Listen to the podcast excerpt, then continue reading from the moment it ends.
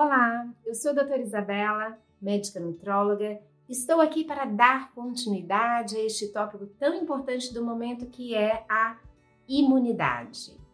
Eu me lembrei agora da minha filha, que desde pequenininha ela vinha com uma frase assim: Mãe, veja pelo lado bom.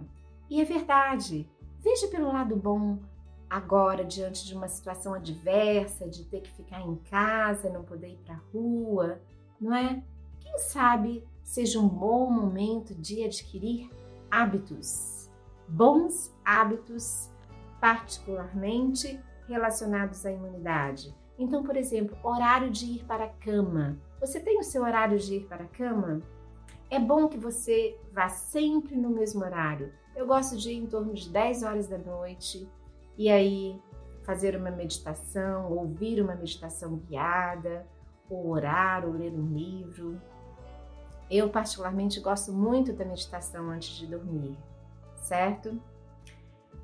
E quem sabe um outro hábito ao acordar, aquele da terapia da água, lembra que eu falei há pouco tempo? Então, tomar de 300 a 500 ml de água ao acordar é um bom hábito de se adquirir. Ajuda a limpar o intestino, pode ser a água à temperatura ambiente ou água morninha, como você preferir, certo?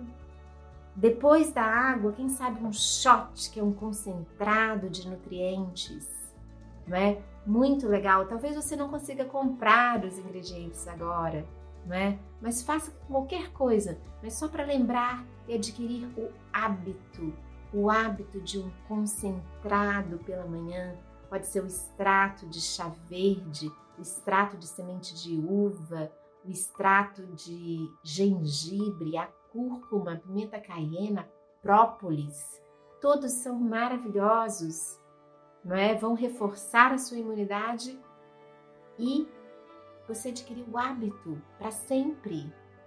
Cuidar da imunidade, da imunidade deve ser um hábito para sempre, não é um hábito neste momento de crise, tá? É um hábito para sempre, né? Quem sabe você se depara com aromaterapia. Eu coloquei agora ali um óleo essencial de limão, que tem esse essa coisa meio refrescante de limpeza e bem-estar, sabe? E tá ali na infusão, aquele vaporzinho saindo, preenchendo o ar. É uma coisa legal também de você pensar, tá? É... Tem um monte de coisa que a gente pode fazer ligada à imunidade. Por exemplo, o intestino. O intestino é um foco da imunidade, né? 70, 80% da nossa imunidade está concentrada no intestino. Já pensou em fazer uma limpeza intestinal? Né? Eu gosto muito do sulfato de magnésio para isso, mas tem que ser prescrito, que é uma dose mais alta, pode abaixar a pressão. Mas quem sabe você dá um olhar mais atento ao seu intestino neste momento e veja o que, que ele está precisando? Tem este olhar como um hábito. Intestino, até Hipócrates disse, né? Se você não souber o que tratar, trate o intestino. E a imunidade também, se você não souber o que tratar, trate o intestino, certo? Enfim, eu acho que por hoje tá bom. Vocês sabem que eu não gosto de fazer vídeos muito longos, não é?